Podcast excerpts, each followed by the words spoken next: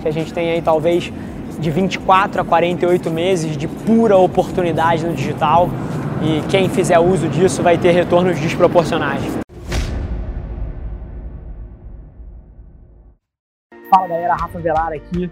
Senta aí, aproveita mais esse episódio do podcast e não se esquece, se você está assistindo, seja no Spotify, seja no Deezer, seja no YouTube, tira um print da tela e me marca, deixa eu saber que você está ouvindo, significa um mundo para mim. Eu vou te falar algumas coisas aqui que ninguém tem coragem de te dizer, então meu conselho é senta a bunda, pega um café e aproveita. E eu te proponho um desafio.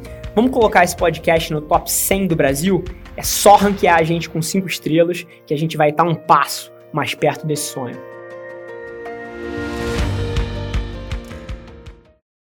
Estava num, num, num, call agora com, com o pessoal de, de RP lá da agência. Acabamos de receber um convite para participar de um puta painel aí para falar sobre podcast, sobre falar do futuro, futuro do áudio. E, e, é muito engraçado e assim, é muito gostoso também. Você, mês após mês, enquanto as coisas se desenrolam cada vez um pouquinho mais em direção ao que a gente acredita que o digital vai ser, que o futuro da comunicação vai ser, você vai pegando as evidências. Assim, quem é que imaginaria num puto evento é, você ter um painel para centenas de pessoas onde você vai debater exclusivamente é, podcasts como, como veículos de comunicação, como veículos de formação de opinião e de estratégias de companhias. No comecinho da semana começou com outra reunião de uma das maiores empresas do mundo, ação listada em bolsa de Nova York, e eu estava falando com o CEO Brasil dela aqui, lá no escritório deles e a gente está desenhando uma estratégia de podcast para eles. Então, assim, é... se tem uma coisa que eu gosto é ser provado historicamente correto e cada dia que passa a gente tem sido um pouquinho mais, um pouquinho mais e um pouquinho mais. É, é muito difícil você tentar entender para onde as coisas estão indo exatamente. Então, exatamente para onde vai, a velocidade que vai, o tempo que vai demorar para chegar lá, é sempre difícil de você medir mas a direção que as coisas estão indo é muito óbvia para quem quer prestar atenção de fato, porque a maioria das coisas que vai ser muito relevante no nosso futuro já existe agora e já está engatinhando agora e já está pegando tração agora. Só você abrir o olho que você enxerga. Eu tô obcecado por voz. E eu tô obcecado por voz pelo mesmo motivo que de vez em quando eu me obceco por triatlon, por crossfit, por as coisas que me que despertam paixões dentro de mim. Simplesmente eu estou obcecado por voz porque eu escuto podcasts, escuto audiobooks o tempo inteiro. Eu acho que voz e qualquer conteúdo distribuído através da mídia de áudio é um hack fantástico para quem está disputando um espaço no tempo do consumidor, para quem está disputando um pouco de atenção de algum público-alvo. E por que, que eu acho isso? Eu acho que voz é um lugar onde não existe tanta competição ainda. Então, se tem 10 pessoas fazendo, você tem 9 competidores. Agora, no e-mail, onde tem um milhão de pessoas fazendo, você tem 999.999 competidores. E, além disso, eu acho que voz tem uma vantagem que nenhum outro meio de comunicação tem. E, mais uma vez, eu sempre gosto de destacar os meios de comunicação em três. Áudio, vídeo e palavra escrita. Palavra escrita é um meio de comunicação que exige uma dedicação e um esforço por parte do, do usuário muito grande. Ele precisa estar de fato engajado com aquilo ali para absorver alguma coisa da sua mensagem. A mensagem por vídeo, apesar dela ter uma conotação um pouco mais leve e a experiência do usuário ser um pouco mais fácil, ela também exige algum engajamento. Você pode muito bem mudar de tab, mudar de aba e escutar só o áudio do vídeo, mas perde muito do potencial. Então, o vídeo você também precisa estar olhando para aquilo. Agora, áudio, cara, todas as vezes que eu estou malhando, todas as vezes que eu estou fazendo rolo em casa, horas e horas a fio, todas as vezes que eu estou na academia, todas as vezes que eu estou no trânsito, eu estou sempre escutando um podcast, eu estou sempre escutando um audiobook. Eu acho que áudio te poupa tempo, porque ele é uma mídia que pode ser consumida de forma passiva. Você pode literalmente estar tá fazendo outra coisa e ter quase todos os benefícios de um consumo ativo. Eu acho isso fantástico.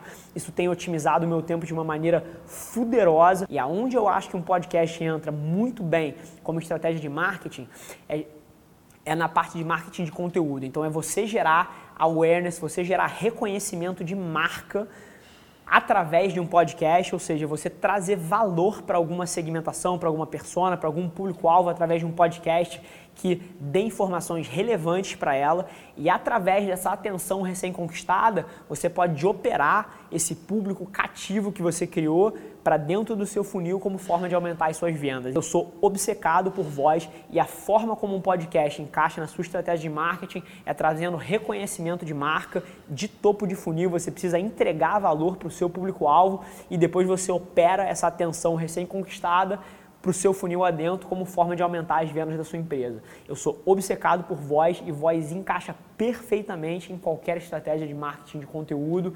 E uma coisa que eu sempre falo aqui dentro é olha o que eu estou fazendo, não só o que eu estou falando. Então, mais uma vez, eu estou executando em cima da estratégia de podcasts. Eu tenho podcast para minha marca pessoal, mas super interessante, obcecado com voz, obcecado com podcast e entendo que se você tem condição de fazer alguma coisa nesse ramo, te aconselho mil por cento a executar e a perseverar, porque mais uma vez nada acontece de um dia para o outro. O seu podcast provavelmente vai demorar um, dois anos para pegar a atração que você gostaria que ele tivesse. Manda bala e daqui a um, dois anos me conta o resultado que eu tenho certeza que vai estar tá te posicionando numa, num lugar muito melhor do que você está hoje em dia. É uma mídia com muito menos competição e marketing e vendas. É um jogo de atenção onde tem menos pessoas jogando, o seu retorno vai ser sempre desproporcional. É do cacete ver as indústrias mega tradicionais começarem a se transformar. Assim, o digital eu acho que é tão óbvio que até os dinossauros agora estão começando a se mexer. É, isso vai criar duas, duas dinâmicas extremamente interessantes. Número um, oportunidade para cacete, porque esses dinossauros ainda têm deep pockets, ainda tem muita grana para investir. Então, para a companhia lá tem sido fantástico. É, estamos saindo agora de uma reunião de um baita de um projeto de uma empresa super tradicional e enorme brasileira aqui, está fechando com a gente.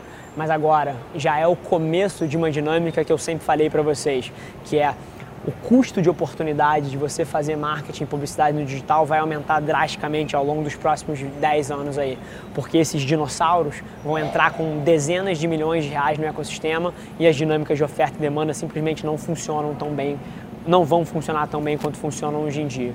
Então o que a gente tem agora é quase que uma corrida pelo ouro. A gente tem aí talvez de 24 a 48 meses de pura oportunidade no digital e quem fizer uso disso vai ter retornos desproporcionais. Sem mais delongas, família, é, se você gostou, do conteúdo, cara, compartilha com um amigo seu. Eu tenho certeza que tem muita gente que tiraria valor de ouvir o que a gente fala aqui. Cara, tira um print dessa tela, me marca, deixa eu saber que você está ouvindo. Eu respondo praticamente todos os directs pessoalmente vai ser um prazer falar com você também. E não se esquece de seguir as nossas páginas no Instagram e no Facebook para ter acesso a conteúdos exclusivos diariamente. Vamos que vamos. Um abraço.